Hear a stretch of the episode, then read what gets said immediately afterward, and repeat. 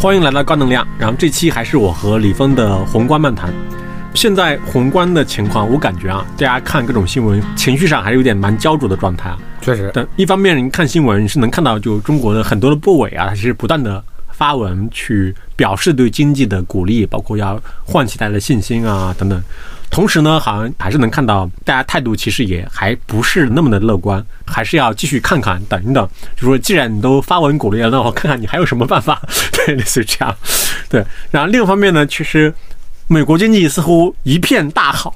同时呢，然后昨天峰叔也转给我，就是惠誉又刚刚调低了就美债的评级，然后今天我相信他们也是在做这种管理嘛，说马上比如财政部长表示抗议，然后巴菲特说啊，这个东西是没有关系的，是吗？我们不会按照这个评级来调整我们的对美国经济的态度的，对，因为他刚买了两次美债，就在一周之内。那峰叔，我不知道你有什么指教吗？没有没有。对于这么焦灼的状态，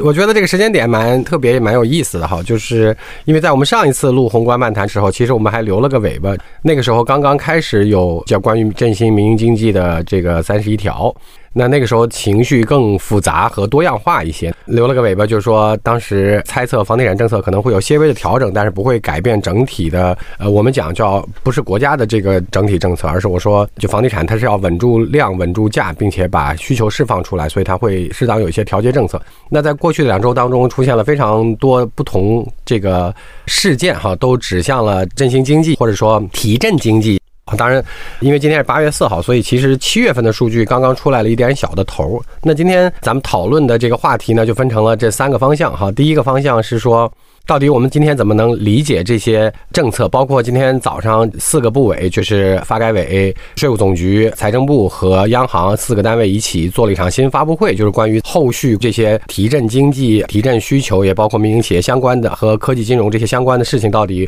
有些什么宏观上的这些口径或者叫方向调控的问题哈，而且这个发布会我记得还是提前做了预告的，做了预告，对，昨天做了预告。所以今天我们讨论的话题就分成三个，第一个是说怎么理解这些政策哈，从哪些角度；第二个就像祥总刚才讲的，最近美国密集的在过去的一周，尤其过去几天发生了一小串事件，这一小串事件在美国经济上是怎么反馈的？包括数据也好，也包括评级也好，包括美债也好，也包括新调节了一些最近美债的发行口径等等这些问题。那在美国这个问题上应该是怎么考虑的？那第三个问题呢，就是最近我还观察到了一些有意思的，以比较高频率发生的其他行业相关的现象，但其实跟我们理解第一件事呢是有关的。我们先讲第一个问题，最近从七月三号以来的频繁发布的这些政策，大家怎么看待和理解啊？对，我们的工具箱，工具箱拿出来各种各样的 工具箱还没完全开启呢哈。这个时候主要都还是解决了政策导向和提振情绪的部分。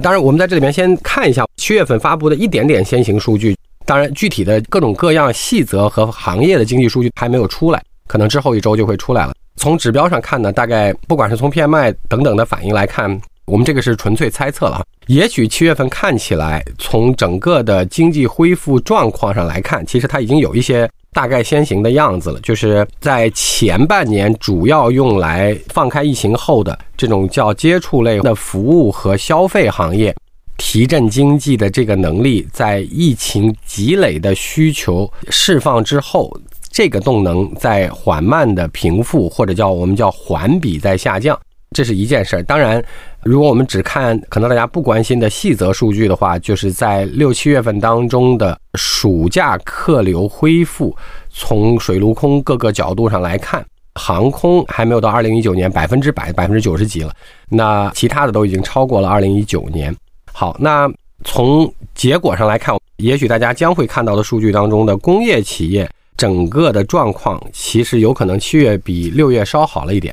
然后，也许我这是只是猜测了。从上半年起到提振经济作用的消费来看，当然有暑假的因素，所以环比有些行业可能仍然会保持还好。那但是环比也会有些不同的行业在消费的整个大类目当中，环比出现一些挑战。那外贸从今天能看到的非常少的一些数据推测，外贸可能在七月份也许仍然承压。但是看同比，也许会有点挑战。原因就是因为去年六和七这两个特殊月份，其实不管从消费还是外贸来看，都是同比上的高基数。因为去年正好赶上六月份疫情放开，抑制性的需求反弹，然后去年因为俄乌战争造成的全球供应链波动，尤其大宗商品的波动，所以去年四月底到五月修复了中国供应链之后，我说的供应链主要是指物流之后六七两个月在外贸上其实也是高基数，就是换句话来讲，为了全球供应链受到战争扰动之后，中国率先在疫情当中努力恢复了中国的物流，不管是境内还是跨境物流之后有个外贸的小的高基数。那这些大概都是所有的因素，虽然今天还没看到哈。那我们先把中国的这些经济数据的状况预测到了呢，那你从今天看起来总结成一句话，大概就是环比来看，七月份不一定比六月份有显著的变化或提升。前半年对经济贡献较重要的这些消费增长，在七月份如果不叫环比下降的话，它会有环比最少不再产生更明显的上升了。工业和外贸，尤其是最近的五月、六月起到一点点拖累作用的，包括 PPI，也许可能在七月份会偏向企稳了。那这大概是我们只是猜测一下。但车和房已经有一些初步数据了吗？车也车有，车还可以啊。啊，车也是七月也是环比降的，环比降的，环比、同比、环比都降。七月乘用车市场零售同比降百分之五，哟，降。环比的话，这是今天的乘用车和新能源分别降百分之八和百分之三。是因为去年七月高基数，然后传统手机车市淡等，是中国乘用车市场信息联席会发布的数据，就乘联会的数据，这是比较标准的数据。前半年涨得比较好的消费要开始出现增长上的挑战了。对，以及我上周不是在上海见了一些人嘛，包括有一些他们做线下的连锁餐饮的，大家会有一些反馈，就是是从五一之后，对，能感受到对下降，下降，对。但是它就是从上半年整个全年来看，它那个消费确实起到拉动。比如说海底捞净利润从两三亿增长到十二三亿，然后包括肯德基的母公司百胜中国。大概同比去年也增长了百分之一百多，翻了一倍多。那就不管是收入还是利润，所以说就像我们讲，就刚才前半年其实主要的经济贡献是来自于再往前一年二二年受疫情影响的这些消费。对，包括今天那太古的财报也非常好。谁的？哦，太古。嗯，就是太古里，北京的三里屯太古里的那个，好像也是涨得很厉害，很厉害哦。这个同比低基数造成的高增长的消费动能，暂时最少在六七月份看起来仍然是平或者是减弱了。然后形成拖累的这个工业和外贸应该不会出现同比较快的上升，但是应该企稳了。这大概是整个的状况。那回过头来讲，还是这些政策的问题。我们先讲正面的理解，然后我们再讲大家讨论比较多的另外一种方法。正面的理解就是说，上次我们在宏观漫谈里讲的最最重要的事情，从六月或七月以来的这些政策，在发布和执行以及配合相关的理解上，是多部门同时动作，甚至是叫中共中央和国务院就两条线一起在动。这一大串工作的起点，既可以从六月十六号的国常会开始，也可以从一把手去视察苏州工业园区，对科技也包括民营经济做指导开始。这是这一串事件的起点。然后我们其实上一次仔细讲了，这里边最重要的问题是跟以前的不一样，是这个一致性。所谓一致性的概念，第一叫两边交叉出现。第二个，经常同时出现；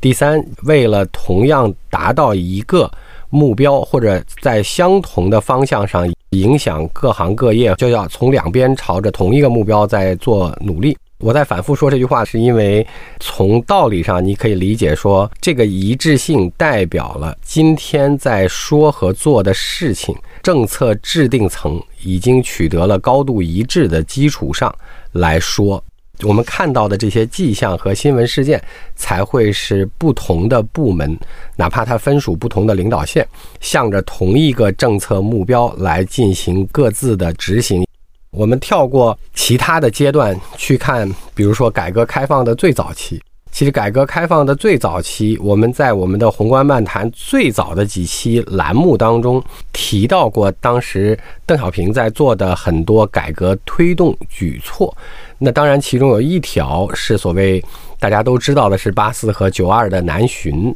从我们大家都知道的七八年这个十届三中全会开始的改革开放，到八四年为什么南巡讲话呢成了个节点，是因为在当时的领导层、政策制定层和执行层层面，大家有非常多的理解上的不一样。那这才会导致所谓叫乡镇企业这个特定出现在改革之后的这个业态。经历了八一年开始到八四年之间合法非法合法非法的几次周折，在尤其执行过程当中，当然也经历了个体户所谓傻子瓜子年光久被抓起来被放出来等等这些过程，就这些过程大概也体现了对于政策理解和政策制定上的这个不完全一致。那所以我刚才讲到了那个一致这个问题。因为我们不能点评的更多了，就是这个一致性，在过去我们在改革开放的这个周期当中是比较不常见的。其实还有一个相关在最近一周几天发生的细节，是一周以前政治局开了年终经济工作会议，然后两天以前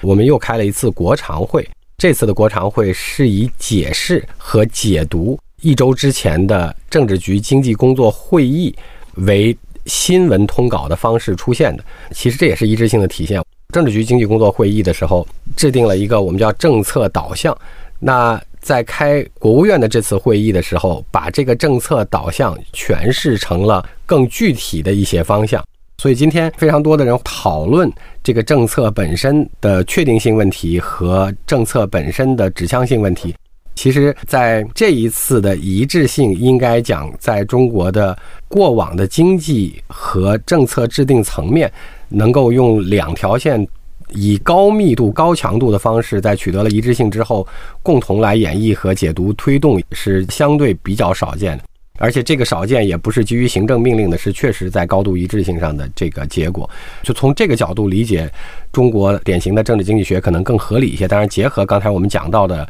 整个中国改革开放的历史来看，那在提到这个问题的时候，经常会有另外一种讨论声音，就是这是是不是因为经济压力过大才出现的经济改革措施，迫不得已？那这句话你可以说是，也可以说不是。为什么这么讲呢？中国历史上形成了节点的经济改革开放的特定事件，都是在外界看起来有点迫不得已，或者叫做外忧内困、压力大的时候，才更明确的成为了拐点性的事件。就像我们刚才举例子，比如说像八四年，那虽然我们已经改革开放有一届了，但是在那个时候到底。主要的搞活经济的方向，就是尤其对待当时的民营企业，包括个体户。因为我讲了，不管是乡镇企业还是个体户，在那个之前的三年，都经历了合法、非法、合法、非法的各种各样的处理过程和困境。那所以八四年那一次才会成为事件性拐点，就是那个南巡讲话。那九二年更是，因为在九二年的时候内忧外困，我们也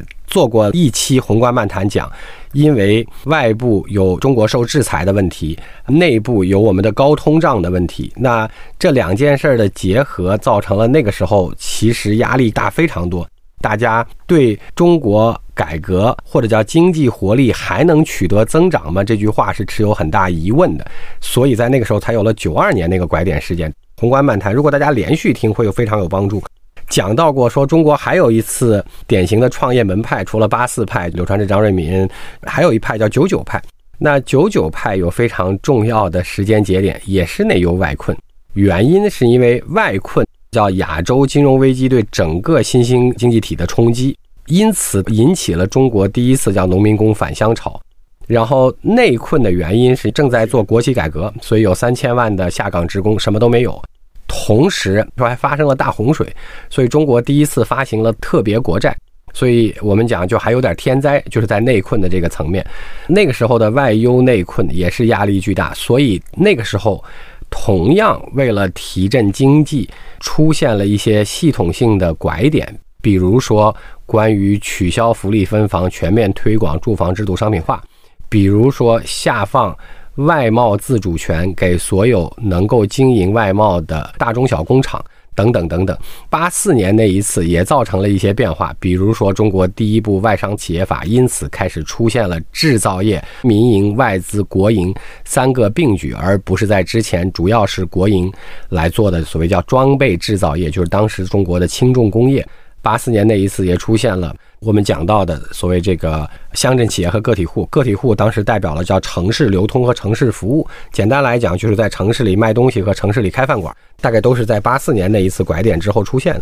那所以说，从这个角度，你要回顾中国的改革开放当中的标志性事件，你也可以讲过去的每一次我们印象中的标志性事件，大概都是在内忧外困，或者按照祥总刚才讲，叫做在迫不得已下。被出台并且被大家记住的经济改革开放的拐点。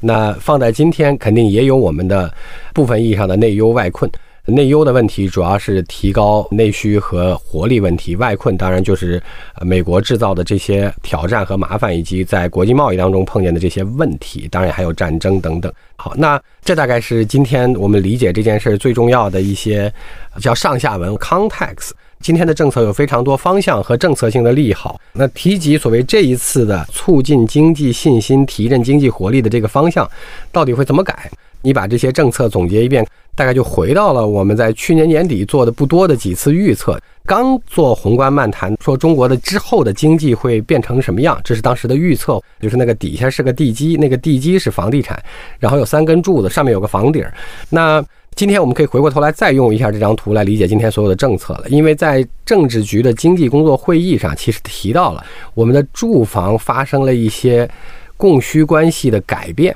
那放在我们这张图当中，其实我们在非常多期宏观漫谈都讲了，就是房地产不再成为主要的。经济增长动力，但是因为它涉及到所谓居民的资产负债表、银行的资产负债表，包括金融的健康稳定性、资产稳定性等等等等，涉及到所有这些问题，所以它要量价企稳，然后同时能够释放出需求，并且在叫居民端的资产负债表当中作为目前主要的资产项。要保持资产总量的稳定性，这是我们刚才讲的价的问题啊。好，所以大概大家理解，所有跟房地产的让我们看见的政策，大概都是要稳定住这个地基，并且让它确实起到地基的作用，但是它不再是所谓叫增长的主要动力和方向，就不再是那个支柱了。那上面我们画了三根柱子，那第一根柱子其实今天大家非常多的从尤其是国常会的文件能看出来，包括跟我们这个行业最相关的七月三号出台的关于私募投资基金管理条例，马上说发改委还要再出台更多跟这个有关的，包括大家最近看到的新闻叫做。经济日报说，这个应该增加居民的财产性收入。换句话来说，应该从股票基金里能赚到钱。然后，包括上一次国常会其实讲到了关于活跃资本市场，哎，包括我们的政治局经济工作会议也提到了活跃资本市场这一大串事儿。还有大家今天讨论和争议的关于中国的城投债如何化解风险的问题，也包括金管局成立之后的这些行动或者新闻发布会。那这些事情其实都指向了我们的第一根柱子。我们在最早去年十二月底那期宏观漫谈的时候，我们解释了中国在新周期当中最重要的问题是金融要调结构，就是要以多种金融结构并举来解决中国经济 both 就同时科技和内需的问题啊。那这句话我来翻译一下，什么意思？就是我们要从以贷款为主的银行体系转向跟消费。和科技，因为科技在乎的并不是大规模的横向建厂房的这种扩张，而在乎的是人才和中高附加值的这种能力的培养。按时间来看，就是更多像华为成长历程的这种企业。那所以这个时候，你对这种企业的支持方式就会发生改变，而且中国的杠杆率也不太支持我们会在今天的杠杆总规模上再持续的增加贷款对 GDP 的总规模比例。那所以说，我们要从贷款转向股权投资，当然包括保险跟中国的居民养老消费等也直接相关。这也是一个资本市场这种类型的投资方式的底层资金来源。因为保险本身如果发展了的话，它作为一个相对回报诉求。低于银行，但久期又长过银行的这种资金来源，对于你在调整经济结构非常重要的资金来源，跟活期存款和定期存款相比，那所以说我们才看到了这几件事要并行发展。就比如说，刚才我们在门口讨论说胡锡进炒股的时间是否正确，这个是否正确，从具体的天的时间点上来看很难讲。但是既然我们要活跃资本市场，要调节金融结构。并且在中国所需要的新结构上，需要更多中高附加值的技术企业，就像华为这样的企业。那华为不需要很多工厂，不需要很多厂房和地，但是它需要你能够给他的钱不是要让他的短期还给你贷款，借一年你赚百分之八，然后你还给我百分之五，他不是要这样的钱，他要的钱是说你能支持我在技术投入的扩张性上发展，然后十年之后我变成了二零零零年的华为，二十年之后变成了二零一零年的华为，他要这么我们叫竖着涨，而不是横着规模涨。那所以说。讨论胡锡进的问题，就讨论说，今天中国是否有足够大的外在，也是叫外忧内困和动力结构的转换，要从贷款转向贷款投资双结构，同时活跃资本市场和直接融资。另外一个问题，也部分可以帮助我们的城投化债，因为城投债的化解，最终也得两个方法。第一个方法转换久期，就是把短融长投变成长融长投。那第二个问题是，就像我们讲的，它在经济取得了。发展过程当中，这些工业园、铁路啊、高铁这些变成了可能会有收益的一些优质资产，其中一部分优质资产，它就会变成今天大家关心的在资本市场发行的这个 REITs，就是这个不动产的资产证券化，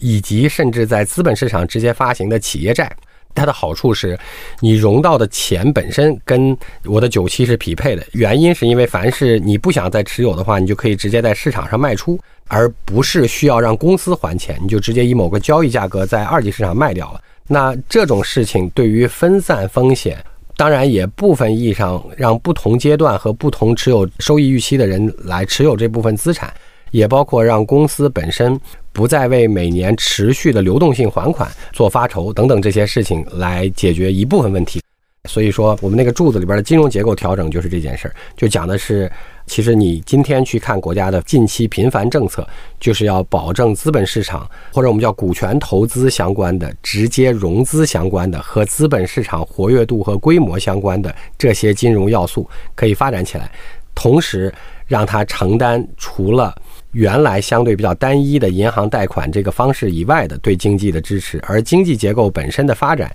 也确实阶段性到了，不是要这种短期持续的流动性贷款，而是需要陪企业成长的跨度更长，但当然获益的倍数可能也会提高的，就跟你买股票的道理是一样的。那需要这样的一种金融机制，所以这是那个三根柱子当中的金融。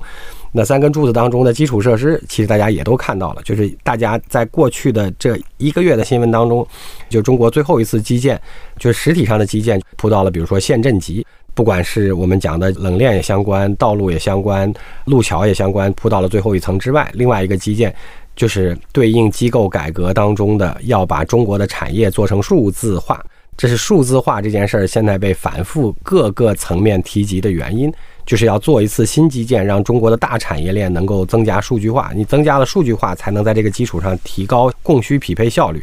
当然，最终今天对中美非常重要的 AI，在数据化的基础上才能够成为生产力工具的一部分。大概这是中间那个基建。然后右边的那个我们叫经济增长质量，就是我们讲的高质量增长，就是它要提高附加值。这个我们已经花很多时间讲了。然后最后嫁来嫁去，你看今天非常多的目标都指向了如何提振内需的问题。那当然，这个也是今天大家饱受争议和各种各样调侃的了。那我们想，内需这个事儿，当然第一确实来源于有信心，右边确实要有经济发展和就业以及收入增长这两个部分。那但是其实，如果中国的金融结构随着经济结构有调整，不再是大规模的。做房地产和基建这样的东西，因为房地产、基建和制造业的产能扩张这三件事情都是 capex，我们叫资本性投入比较高，而且是先投很长时间，就意味着你先投入的这三个方向的这个大量的钱是从哪儿来的？那这大量的钱必然是从整个经济体当中累计可用的钱当中分配出来的，比如说提高所谓叫教育、医疗等相关的这些费用。比如说，提高可支配收入的呃占比，这些大家都是在一个大框里分所有的这些钱。如果那些先行投入的重资产、先投入的时间周期又比较长的东西占的钱比较多，那那边就会占的少。那你回过头来讲，比如说房地产、基建和制造业的，或者我们叫中低附加值制造业的产能的横向扩张，就是大量的买地建厂房等等，中低附加值的这部分，如果用钱少了，那钱就会用在另外一边。那这就是刚才我们讲的整个这个大篮子里边的这个钱的分配结果。那当然，你说经济结构可以从左边调到右边，那这个钱是怎么转过去的？钱就是通过我们刚才讲的那个金融结构的调整转过去的。所以中国老讲高质量发展，就是我们要中高附加值的产业，即便是盖厂房要地。这些事儿也变成了叫中高附加值的，从原来做个衣服或者鞋，现在变成了说我要拿这个同样的地来做，比如说芯片，来做传感器，来做新能源车。那这大概就是这么一个产业转换，就这三根柱子的意义。那内需被大家调侃来调侃去，最后在今年二月份的时候，我们有好几个 CEO 来问我说，那个时候有个坊间流传的。证监会的红黄绿灯说消费相关的是在黄灯上，说呀，说我们这个事儿是不是不能在这个中国境内上市了？我说我赌肯定是这个对政策不一定能正确理解，因为当时主要是因为有标志性项目可能没有过会吧。我不知道，那我不知道它的事件是什么。站在今天的八月初的这个时间点上，大家会不会还认为红黄绿灯当中的黄灯是刚才我们讲的叫消费相关企业在 A 股上市是黄灯？因为正好前两天又出现一个说坊间流传，除了行之外，就除了车之外，说驻川用还是哪几个说在这个 IPO 的过程当中是不受支持的？对，好，又出现这样的有，然后以及也传出来说几家。就是线下的连锁的消费公司，他们要去香港上市嘛，可能跟这个也相关的。但是你把中国的经济结构和中国真正应该被理解的政治经济学的语境了解清楚的话，今年二月份的时候，跟我们那些 CEO 就讲了，我说你看，我赌到今年年底十二月底之前，消费在境内企业的上市一定不是黄灯。它很有可能还会变成绿灯的一部分。我们今天还讲这句话，因为我跟我们的一些 LP 和跟我们的一些合作伙伴讲，他们说你们不投消费了，我说不，我们投一些新结构上的新需求。啥意思？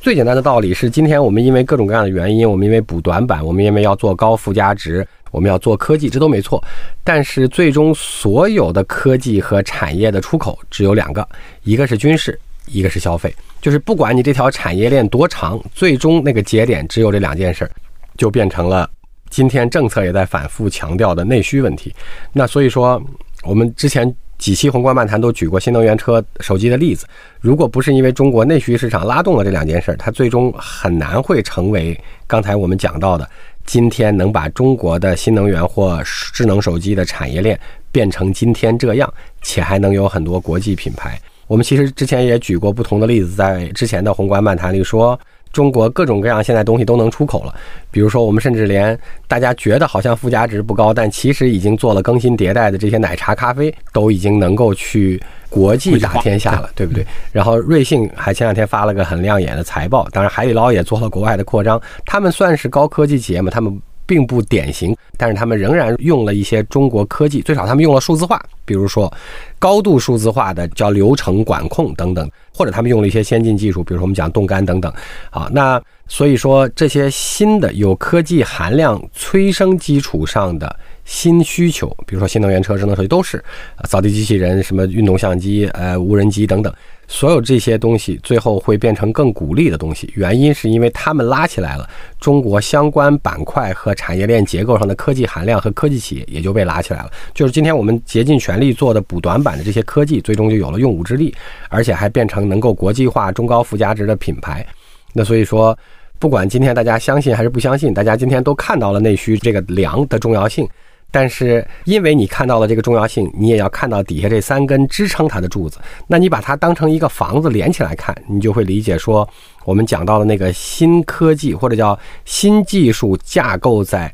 原来的产业链上形成的新需求，就会变成中国最最重要的所谓叫驱动下一轮经济增长，并且还完成科技升级的方法之一。回顾一下我们的结论，在第一个问题上，就是从八月份的先导数据来看，七月份的整体状况未必会比六月份更好，很有可能七月份跟六月份相比较是六月好的，七月变得不那么好了，但是六月差的，七月份可能变得不再那么差了，大概这是个转换过程，下半年也有可能是这样的。好，那这是第一句话，第二句话是如何理解七月份大家看到这么多的政策，更多的理解政治经济语言是说这是在。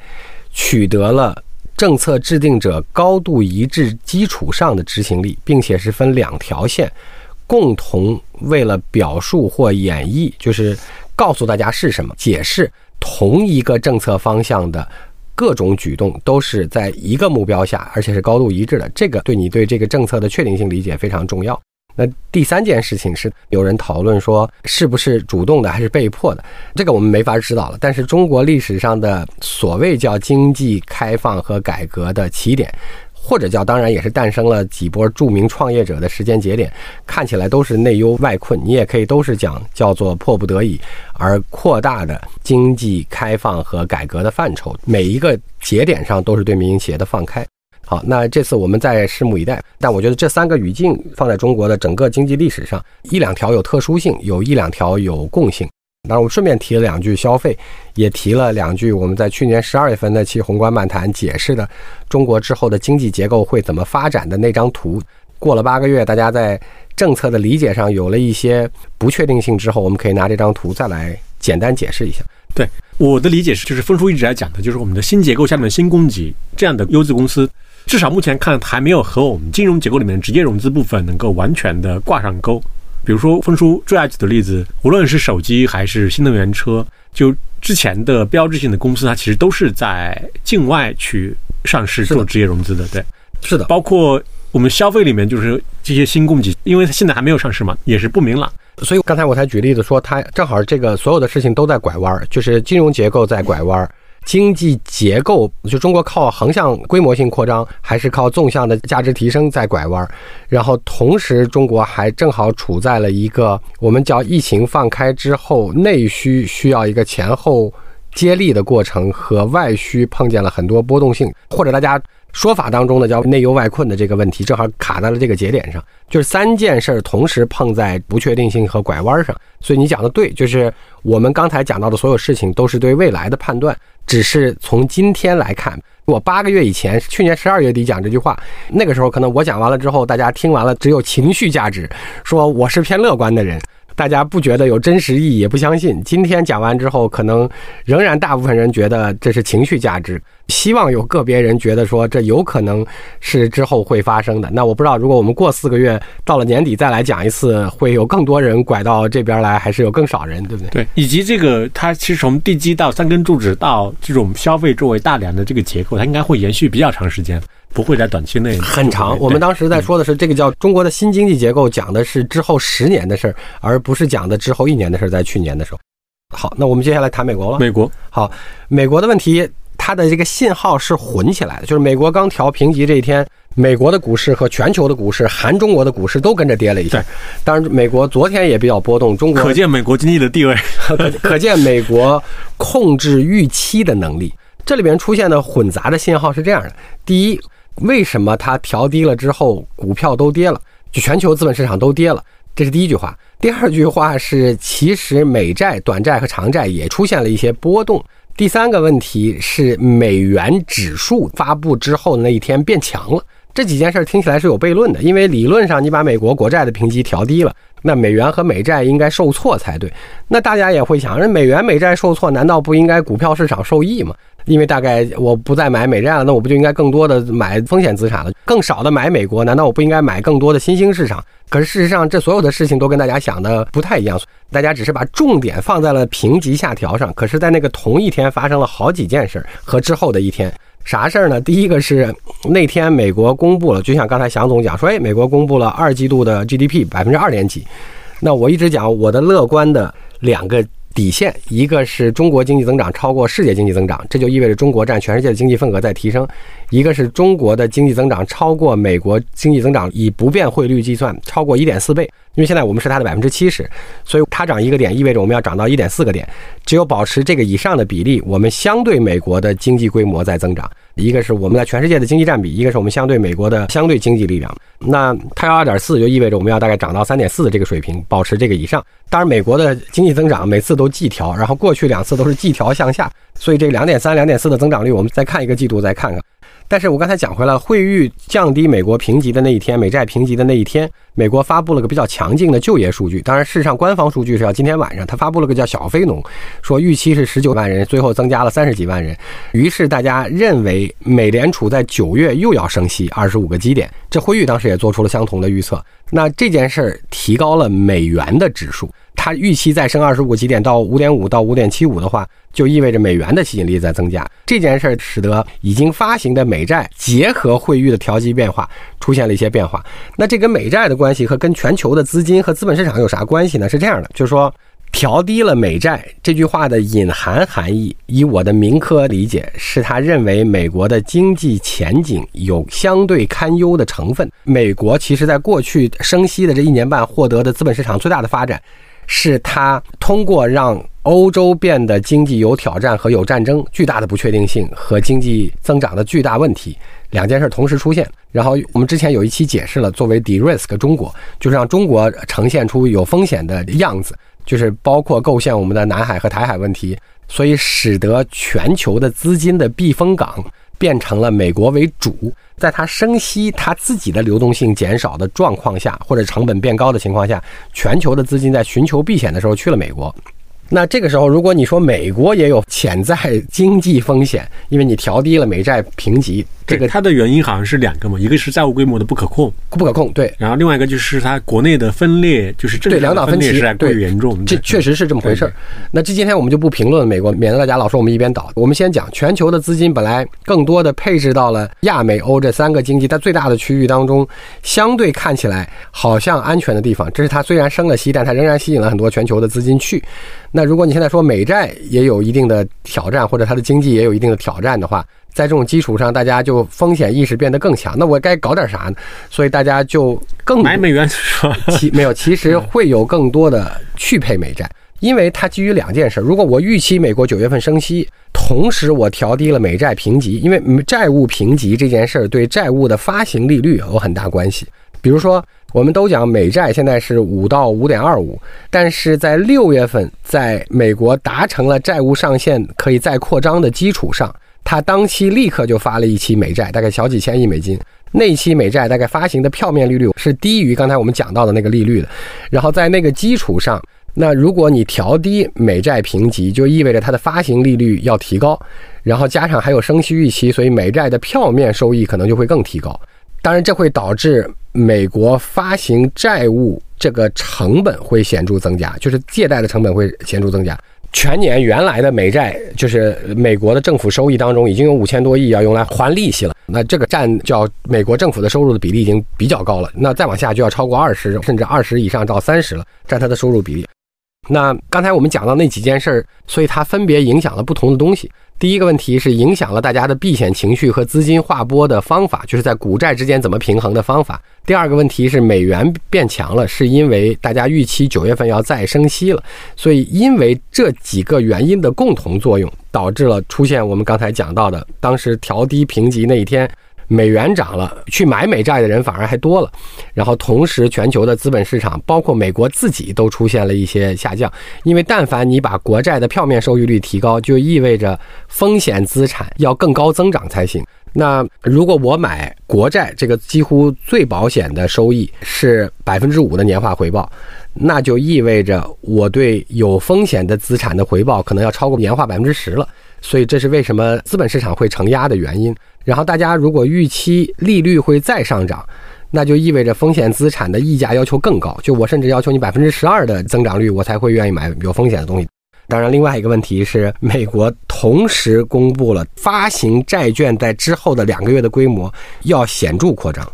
这大概是这些要素是在一天之内共同发生的，造成了全球资本市场的现象。那我们最后再讲一个小的观察，其他行业是其他行业，这个比较有意思和敏感哈。张艺谋的新电影叫啥来着？坚如磐石啊，就反腐的宣布过审那个是吗？对对对，啊，那坚如磐石，坚如磐石。好，不知道大家有没有注意到哈，就是有几个有意思的现象，可能有的人行业相关的关注到了。从结果上来看，有这样几件事：第一个，过去一批发的游戏版号非常普及众生，就是大小公司都得到了比较多的游戏版号的批准啊，一件事。第二件事我们讲的就是《封神》重新上映了。第三件事就是张艺谋那个电影也能重新上映了。当然，我还可以举更多的例子。那在这个背后，叫文宣也好，或者叫文化也好，或者大家谈论最多的所谓意识形态相关也好，可能从刚才我们讲到的那个一致性上来看，就是那个新一任领导班子来看，有了一些转变和不同，或者说跟大家想象中的不一定相同，这是一些非常有意思的信号。这里边还有另外一个问题，我也举个小例子。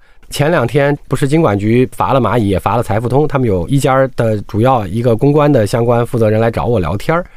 他问我怎么看待之后的这些问题。我说这里边有个非常有意思的现象，跟刚才是一样的。金管局作为一个新设的国务院机构，当然我们领导班子都已经就任了，但其实里边的执行层，就是这个处级和处级以下干部，其实还并没有完全就位。执行层不是银保监会的可以过渡过去吗？我们换个角度来考虑。金管局成立以来的第一次新闻发布会是在上个周四，这是他作为一个管理机构出现的第一次新闻发布会。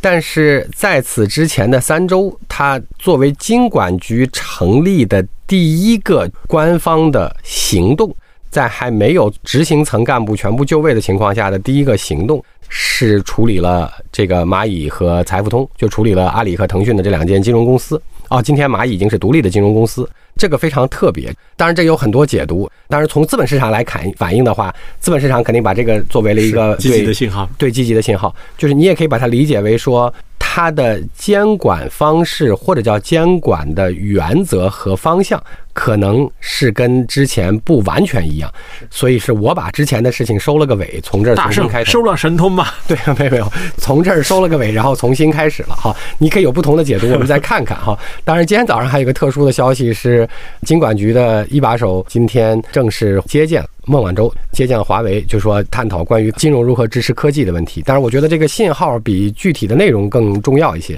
就刚才我列举了一大堆的小的事件，只是为了说明说，大家在中国特别习惯用政治经济学的方法看问题。但如果你用政治经济学的方法看问题呢，可能需要把这些各行各业的这些小事儿连成一个逻辑来看，而不能每次在一个问题上用不同的逻辑。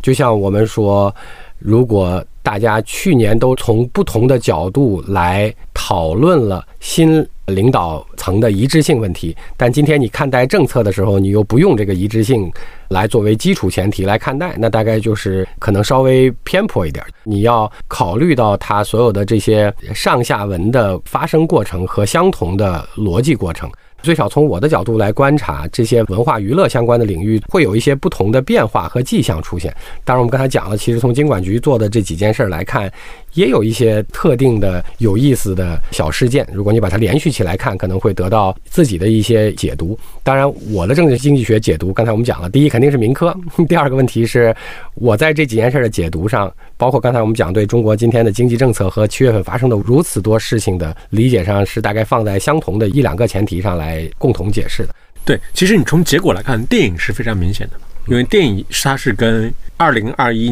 包括一九嘛，就是至少跟二零二一是非常非常不一样的。就是它不只是刚刚峰叔讲的，包括一九，因为本来封神是要在一九到二零上。对，它其实不只是峰叔刚刚讲的很多国内的这些电影，就是以前可能是迟迟没有下文的电影，然后就纷纷的过审确定档期。其实也包括我们对海外引进的片子增加，也是一个密集的密集的过程。对，即使中美关系这样，它其实包括迪士尼的一些片子啊什么，其实还是大规模的在引进。是的，明年。二零二四年，对，明年那个奈飞拍的《三体》也要上，那个可能会被？那个号称奈飞砸了三个多亿美金。我们刚上映的《三体》肯定都是中国背景了，腾讯版。对对对，腾讯版的。那他那个还是更人类视野，当然就肯定是中国的女主角在里边，但是还是非常多不同的。也是中国导演。对对对对，好吧，没问题。哎，那个我们放在这儿看，就是说我们讨论了非常多期的宏观漫谈，原因就是因为在过去的一年当中，其实每个人各自对宏观的理解出现了很多分歧。那所以我们提供了一个角度，就像我们今天讨论的，如果在后半年大家对宏观的理解开始出现了越来越多的一致性。那我们就开始把我们的宏观漫谈要调更多的去到行业漫谈了，因为那时候没有那么多的不同分析。是经济开始变好的标志，确实是如此。所以，我们宏观漫谈减少的年代，就是大家开始又忙活赚钱去的年代。是，嗯，好吧。